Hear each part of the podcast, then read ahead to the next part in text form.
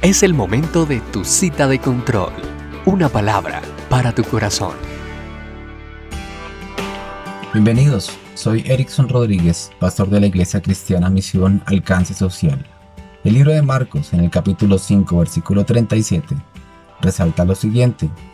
Y no permitió que le siguiese nadie, sino Pedro, Jacobo y Juan, hermano de Jacobo. Capítulos más adelante, en el 9.2 dice, Seis días después, Jesús tomó a Pedro, a Jacobo y a Juan y los llevó aparte, solos a un monte alto, y se transfiguró delante de ellos. También dice el 14:33, y tomó consigo a Pedro, a Jacobo y a Juan, y comenzó a entristecerse y angustiarse. Es interesante que Jesús en medio de su caminar por esta tierra, aparentemente tuvo lo que llamamos una rosca. Y bueno, alguien dirá que es una rosca, pues el coloquial término rosca se refiere a un grupo selecto, a un círculo íntimo, a unos amigos preferidos. Así es, Jesús caminaba con multitudes, pero de esos miles de personas selecciona a sus doce discípulos y de esos doce aparta a Pedro, Jacobo y Juan. Al hacer este llamamiento, estos tres personajes estaban trabajando, todos pescaban, Jesús hace un milagro, sus redes se rompen a causa de la cantidad de peces y ante el asombro se rinden a sus pies. No hay registro bíblico en que esta selección, en que este llamamiento se haya hecho de forma caprichosa.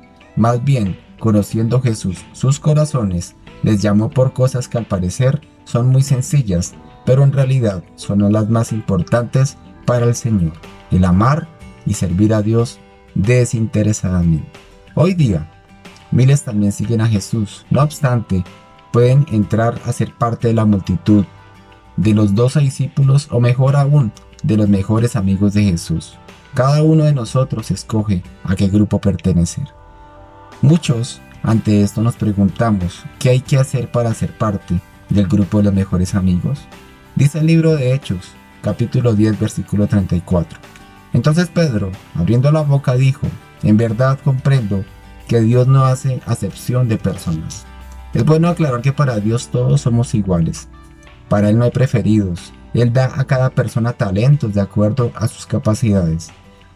Así las cosas, todos somos más que útiles en las manos del Señor.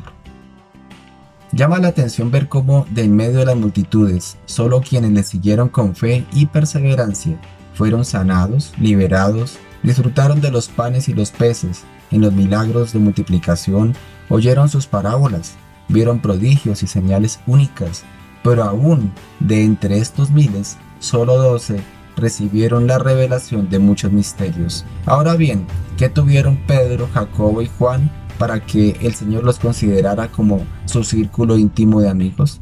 Pues ellos eran aún más cercanos que los otros discípulos.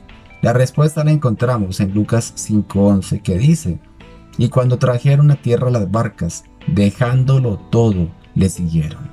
Esa fue la razón. Ellos lo dejaron todo por seguir al Señor. Y es la pregunta que cada uno de nosotros debe hacerse a diario. ¿Estamos dispuestos a dejarlo todo para agradar a Dios? ¿Estamos verdaderamente dispuestos a negarnos a nuestros deseos carnales para que en nuestras vidas se cumpla el propósito de Dios? Amigo, el adagio popular dice, lo malo de la rosca es no estar en ella.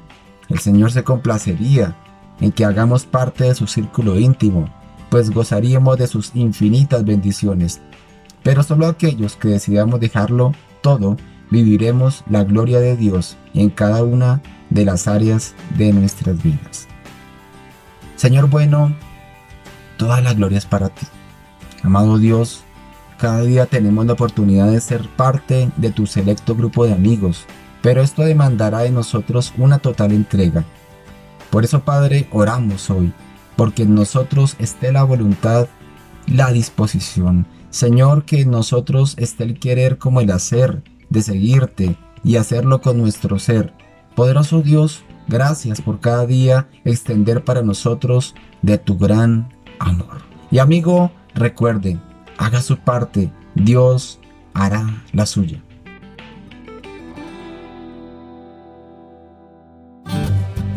Nos encontramos en tu próxima cita de control.